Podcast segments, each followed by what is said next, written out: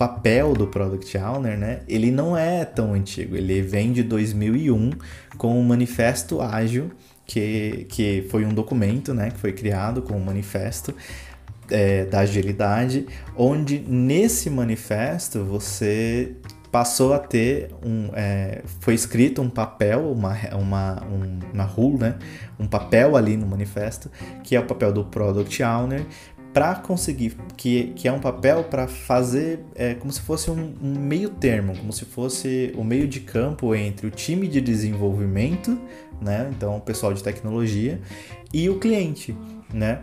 E aí conseguir fazer é, trazer para dentro do time de tecnologia a visão dos clientes, né? Que era algo que você já tinha na indústria, né?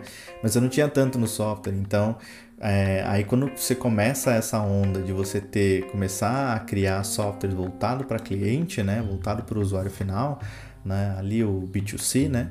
Você começa a, a, a olhar para esse mercado e pensar, cara, então o, é, vamos colocar um cara aqui para ser a voz do cliente internamente, né? E falar com o desenvolvedor, falar com o time de desenvolvimento para passar a visão desse cliente. Esse cara, no Manifesto Ágil, foi é, nomeado como Product Owner, o PO, o famoso PO, né?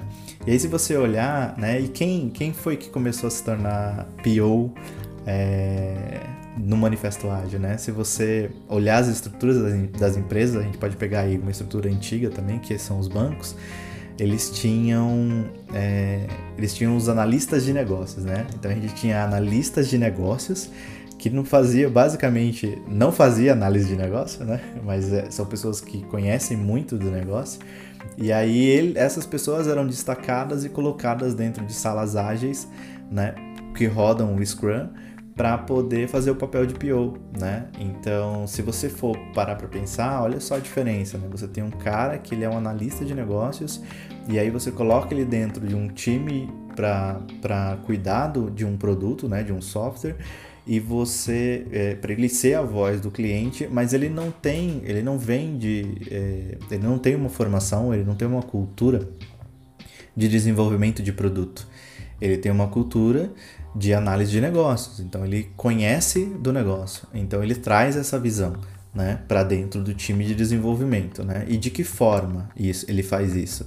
Ele faz isso escrevendo histórias, né, que são é, é, o que antigamente você tinha dentro de tecnologia, os requisitos técnicos. Hoje você aí a partir do manifesto você passa a não ter o requisito, esse esse analista de requisito para escrever tudo, tudo, todas as regras do software e você passa a ter um product owner que vai ser o cara que vai escrever histórias histórias de usuário, como se ele fosse um usuário, e vai é, passar essas histórias com critérios de aceite para o time de desenvolvimento fazer a construção. E aí depois, quando o time de desenvolvimento entrega isso, ele termina esse desenvolvimento, aí o Product Owner vai lá e faz uma validação para ver se aquilo que foi entregue cumpre todos os critérios. Todos os critérios que foram escritos por ele na, na história de usuário estão sendo cumpridos né, quando, quando com a entrega de, disso que eles desenvolveram. Se tiver, ele aprova, se não tiver, ele volta a, a colocar isso para desenvolvimento. Né? Então, é, para dar um, uma visão mais clara, até clara, né, para resumir e deixar mais claro, você tem um analista de negócios que foi indo para dentro de uma, de uma sala de desenvolvimento para trazer a visão de negócio e trazer a visão do cliente, de certa forma, é, para o time de desenvolvimento. E aí ser o cara que fica aí no meio, entre o time de desenvolvimento e o cliente, para poder fazer o desenvolvimento das coisas.